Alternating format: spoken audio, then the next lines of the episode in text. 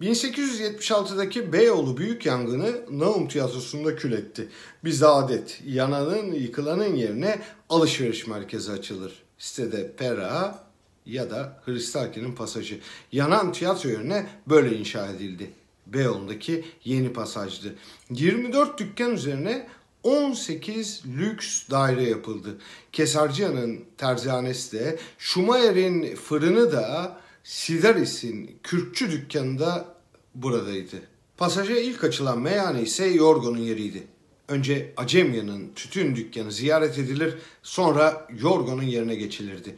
1908'de pasajın mülkiyeti Sait Paşa'ya geçti. Böylece girişteki sitede Perayası Sait Paşa geçidi levhasıyla yer değiştirdi.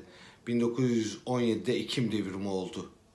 Rusya'da Çar ailesinin üye ve onların yandaşları bavullarını topladı. Hepsi farklı yerlere sürüldü. Bir kısmı da İstanbul'a gelmişti. Kader ne oldum dememeli. Çiçek gibi Rus kızlarının bir bölümü Sait Paşa geçidinde çiçekçilik yapmaya başladı. İstanbul'da çiçek satışı böylece patladı. Mavi, yeşil gözlü, beyaz tenli, düşes ya da baroneslerin ufak bir tebessümüne mazhar olmak isteyen İstanbul erkekleri her akşam evlerine demet demet karanfil, kucak kucak gül taşıdı. Şehirdeki karı koca kavgaları azalmıştı. Artık burası çiçekçiler pasajıydı. 1940'ta pasajın yapısı yeniden değişti. İçindeki tüm dükkanlar meyhane olmuştu. Üst kat daire sakinleri gibi çiçekçiler de kaybolup gitti. Varlıkları unutuldu. Buraya artık sadece çiçek pasajı deniyordu. İstanbul Çiçek Pasajı'nda mutedil çalkantılı bir bira havasıdır. O fotoğraflar hala duruyor. Madame Anait, büyük gözlükleri, hüzünlü gözleri, kırık akordiyonu ve hala canlı gibi duran rujuyla gülümsüyor. Eski müdavimlerden bilmeyen yoktur.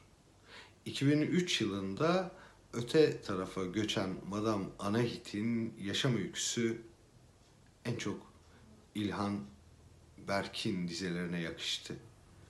Yaşam hakkında da az çok bilgi veriyor. Madame Anahit, akordiyonunu, balık pazarını, dört kocasını, dört kedisini sevdi. Johnny Weissmuller 1920'lerin efsanevi yüzücüsüydü. Çok geçmeden Hollywood tarafından keşfedildi. 12 serilik Tarzan filminin tamamında da o vardı. Tarzan filmleri İstanbul'a da geldi. Fakat daima ekmek peşinde olan Madame Anahit büyük hayranlık duyduğu aktörü izlemeye fırsat bulamadı. Bu daima içinde ukde kaldı. Ne var ki ünlü oyuncunun yolu tıpkı filmleri gibi İstanbul'a düştü. Çiçek pasajına geldi, oturdu. Akordiyonunu çalan Madame Anait'in kalbi o gece yerinden çıkacak gibiydi. Sonra bir şey oldu. Johnny Weissmuller ona yaklaştı, yaklaştı, biraz daha yaklaştı ve elini tutup dansa kaldırdı. Madame Anait'in en mutlu günlerinden biriydi gazetelere haber oldular. Ağustos hatırlatır. Ağustos hüzünlüdür. 29 Ağustos 2003 bu dünyadan İstanbul'un ortasından akordeon çalan bir kadın geçti.